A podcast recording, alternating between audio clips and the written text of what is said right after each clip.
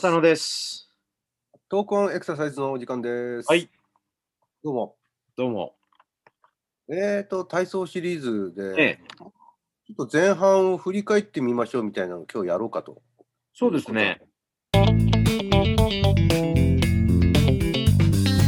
ょっとここで、あのーいろんなものが混ざってきたんで、ちょっと整理してみようかなと。うん。でまあ、最初に可動域とか可動性っていうんですか、体の動きやすさの範囲。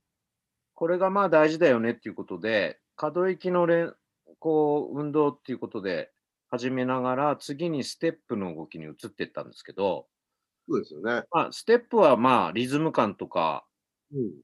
動的なバランスとか、ある一定のタスクを達成させるとか、そんな目的があるんですけど、まあ、その中で、さらにターンに移ったときに、やっぱり可動域、可動性大事だよねって話に、また戻ってきて、まあ、回ると言っても、いろんなね、要素の周りが、ターンがあるけども、体をこう、あの、可動域、可動性を意識したターンっていうのもしっかり、あの、重要なんじゃないかっていうところをそう。ですね。やっぱり丸田んぼが回るとかってなると非常に不安定なので、うん。やっぱりその柔軟性とかがそこに関わってくるだろうということで、ターンと可動域っていうことをちょっと意識してみたと。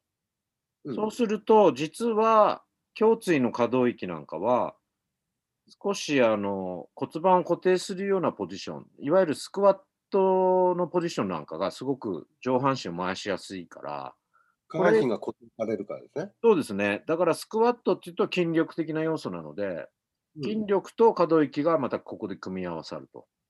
うん。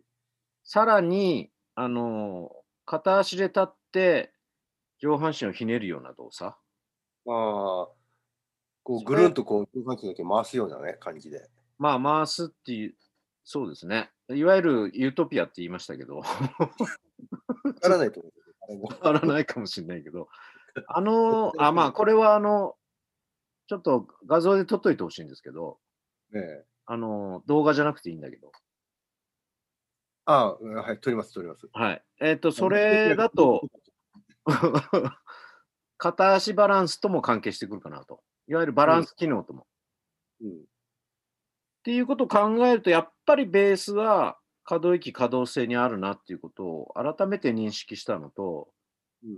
この体操をやっぱりそこをベースにこういろいろ組み合わせていって、また可動域に戻るみたいなところ、あとはまあ要素としては、あとジャンピングみたいな、ジャンプするような。うん。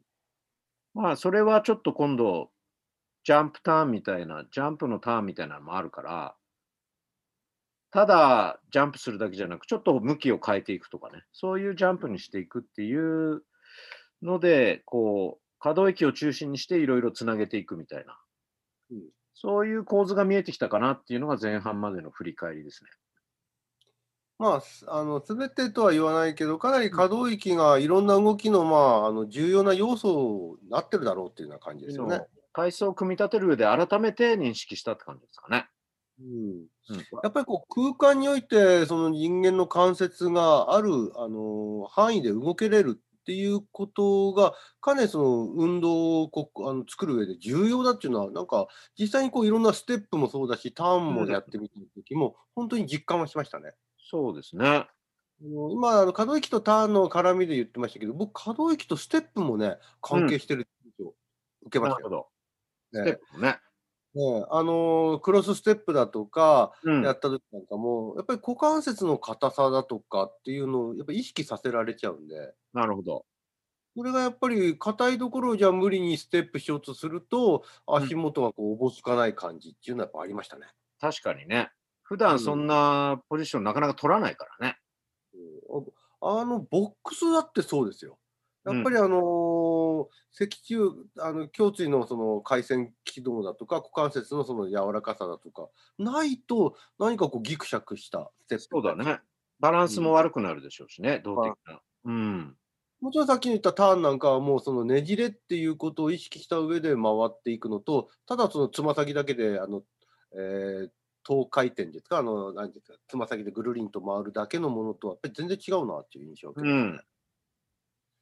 そういったその可動域の重要性はいろんな動きの中で逆に改めて認識させられたっていう感じ。そうですね。その、うん一番最初にやったのがちょっと姿勢にも関係してるし、うんまあ当然姿勢は動きにも関係してくるという形で、やっぱりこう土台となるのが可動域、可動性だなっていうのは、で体操のコンセプトにもしっかりとこう組まれていくっていうことが確認できたので、うん。まあ今後はその絵面が少しい明確になってきたので、それの融合性っていうのをまあさらに組み立てていこうかなというふうに思ってます。わかりました。はい。じゃあ今度後半戦、あのーまあこれもここにも後半戦にも可動域は多分出てくるんだと思うんですけども、体操の。うん。今度はこの筋力的な要素だとか、あのバランスの要素だとか、それからその跳躍的なジャンプの要素だとか、そうですねいったことを混ぜながらの新しい体操に入っていくとそうです。いうことで、はい。よろしくお願いします。はい。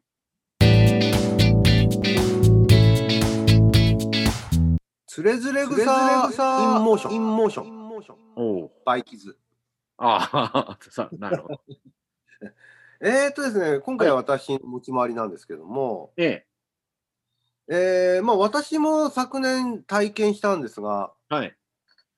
この、えー新型コロナの感染の状況からですね、いろんなスペスポーツイベントがですね、うん。やっぱり中止に追い込まれたっていうのは、まあ、あるじゃないですか。そうですね。それと同じぐらいですね、新しい形式の、えースポーツ大会が出てきた。おお。それがやっぱり先ほど私が言ったあの、私自身が経験したオンラインスポーツ大会。はいはい。えーまあ、私、その去年あの、オンライン上のですねマラソン大会というものに参加したことがあるんですけども、うん。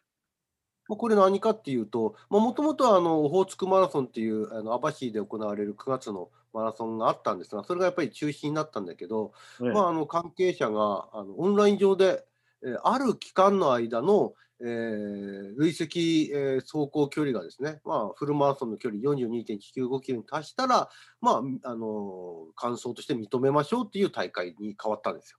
うん。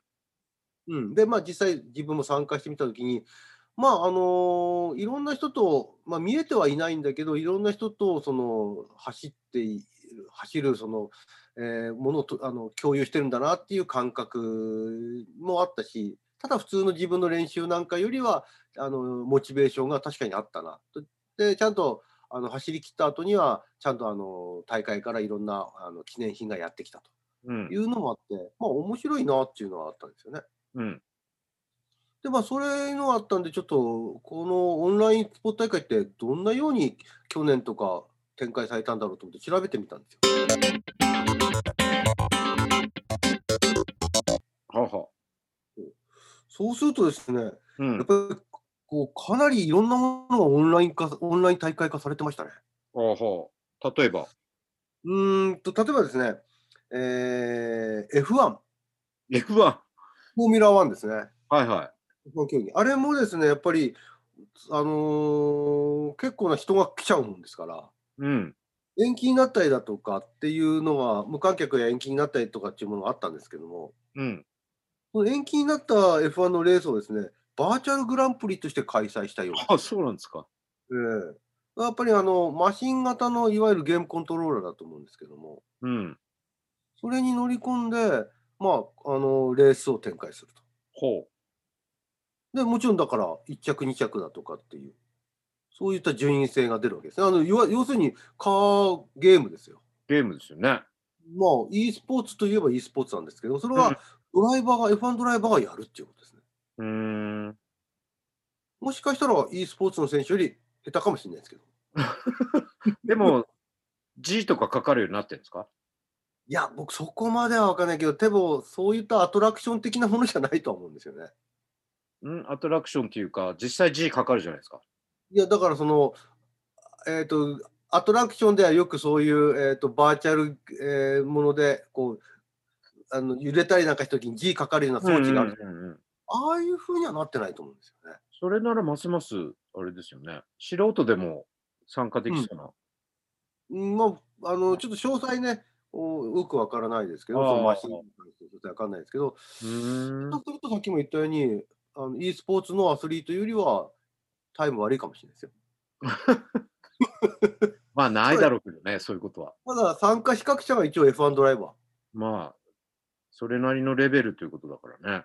ただね、これ、あの特別枠で、あの F3 タとかのドライバーもあの一部参戦できるようになってたみたいですね。ああ、なるほどね。うん、まあうんそんなようなのも、まあ他にもあるんですけども、えー、と例えばですねあの、インターハイって、これもやっぱり中止になったんですよ、中高生の。ああ、はいはうんまあ、高校生ですけどね、インターハイだから。い。うん、で、そのインターハイが中止になったんだけど、これじゃやっぱり高校生かわいそうだっていうことで、うん、えーロンドンオリンピックのあのメダリストたちなんかが中止になってですね、あはい。のちょっとバーチャルなその陸上競技大会をやってあげようということで、おおあのーまあ、いろんなエントリーするあのそれぞれのまあ選手というか、エントリーした人たち、自分の走ってる動画を撮った上でタイムを、えーこう載せるんですよね。ー。うん。でその走ってる動画を YouTube で流すっていう。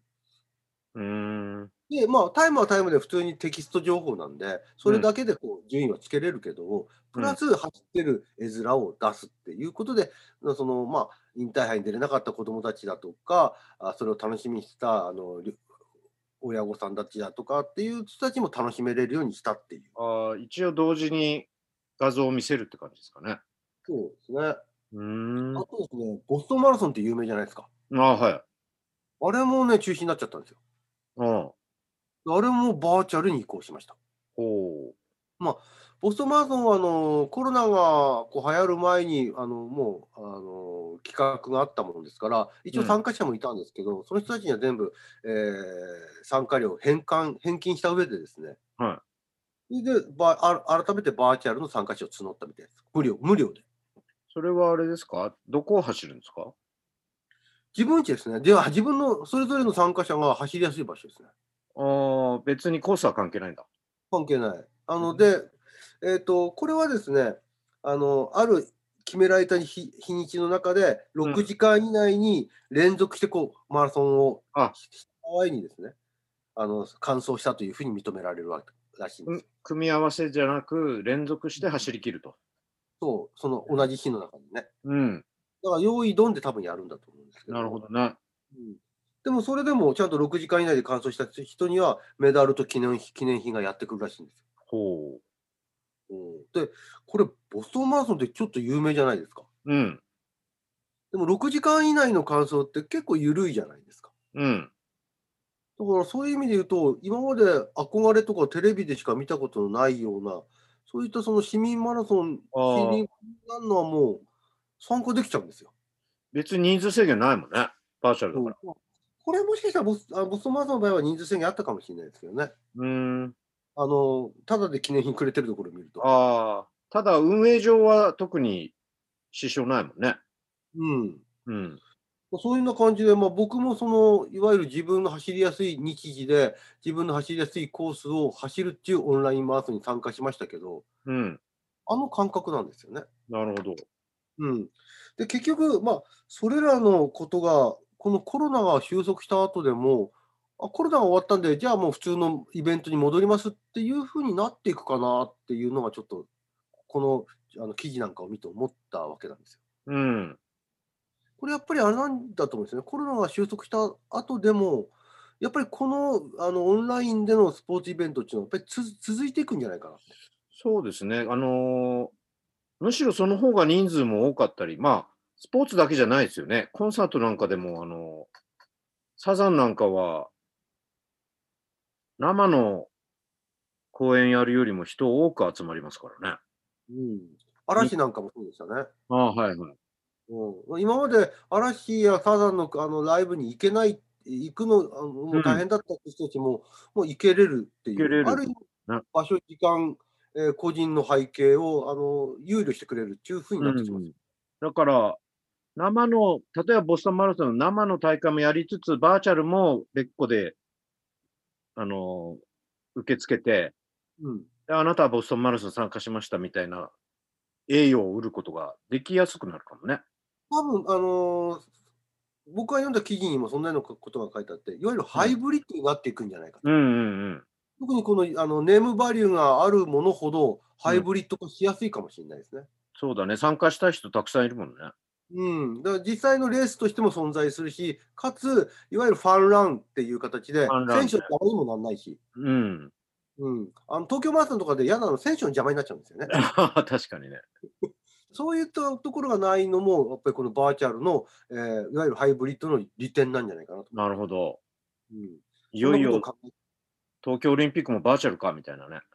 あー怖いですね。ですけどね。まあ、あの格闘技とか球技とかはなかなかね、難しいかもしれないけど。まあでも、このバーチャル e スポーツオンライン、こういったことがもうコロナ禍、コロナ以降では、普通ににあの僕たちの世界の中にもとあの入ってくるんだなっていうことをつくづく考えさせられた感じですね。なるほど。うん、まあ、うんそんなような話です。あ、ありがとうございます。はい、じゃあどうも。はい。